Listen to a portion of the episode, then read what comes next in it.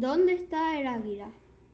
Es necesario que el hombre blanco enseñe a sus hijos lo que hemos enseñado a los nuestros, que la tierra es nuestra madre.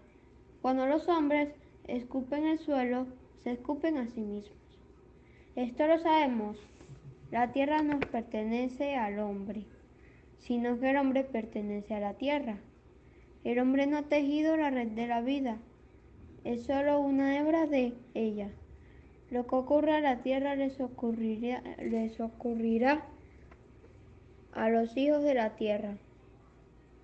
Todas las cosas están relacionadas como la sangre que une a una familia. Sabemos algo que el hombre blanco tal vez descubra algún día, que nuestro Dios, que nuestro Dios en su mismo Dios, eres el Dios de la humanidad y su compasión es, es la misma para todos. Esa tierra es preciosa para él y causarle daño es mostrar desprecio a su creador, hacia su creador.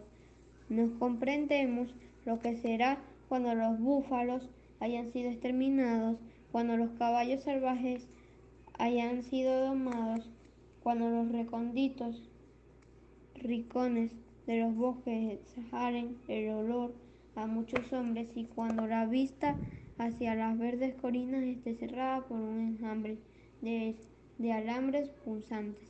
¿Dónde está el espeso, el espeso bosque? ¿Desapareció? ¿Dónde está el águila?